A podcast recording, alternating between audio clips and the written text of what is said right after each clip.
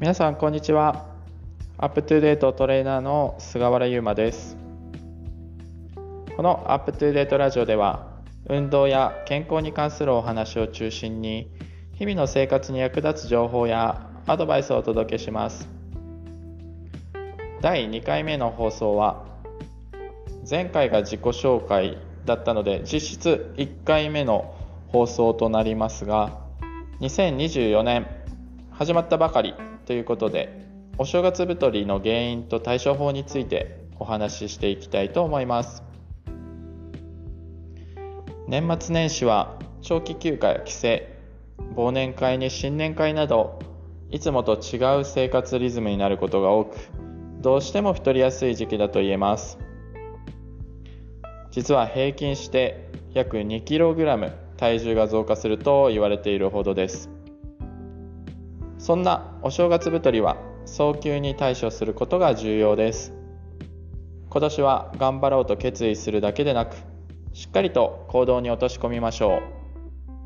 う。早速原因と対処法に入っていきたいところなんですけれどもまずは今年ちょっと太ったなお正月太りっぽいなって感じている方は実際の体重を測定してみたでしょうか？まず重要なことは現状を確認するということです。そして確認はするんですけれども一喜一憂しないことが大切です。つまり実際の体重である事実と自分の気持ち感情を分けて捉えることが大切です。そして、まあ、現状を把握してちょっと増えてるっていう方が多いと想定して話を進めていきますが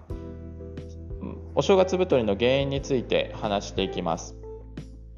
お正月太りの原因として考えられるのは筋肉の減少や衰えが原因として考えられます。お正月太り感じられている方数年前まではそんなに太ることもなかったし増えてもすぐに減らすことができていたと感じている人もいらっしゃるのではないでしょうか。そういう人は特に筋肉の減少や衰えが関係している可能性が高いと考えられますが筋肉量が低下して基礎代謝が落ちてしまうと体脂肪を溜め込みやすい体になってしまいます。何度も耳にしているかもしれませんがやはり筋肉をつけて代謝を高めることが根本的に重要となります。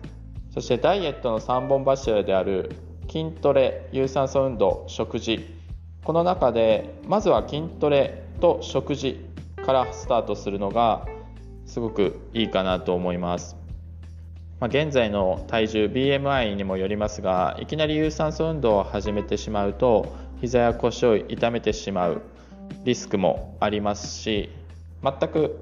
運動習慣がなかった人が筋トレのみで体重を減らそうとしてもなかなか成果につながらないので筋トレと食事これをセットで始めていくのがいいんじゃないかなと思います。そして対処法に入っていきたいと思うんですけれども自分の意思で何とかできると思わないこと。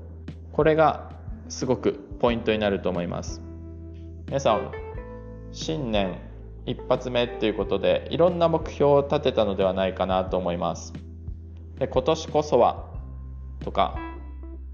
絶対にクリアするぞみたいな感じでやる気になっている方も多いと思いますが今までの人生を振り返ってみてください。そんな気持ちで過ごした時に実際にクリアできた目標っていうのはどのくらいあるでしょうか？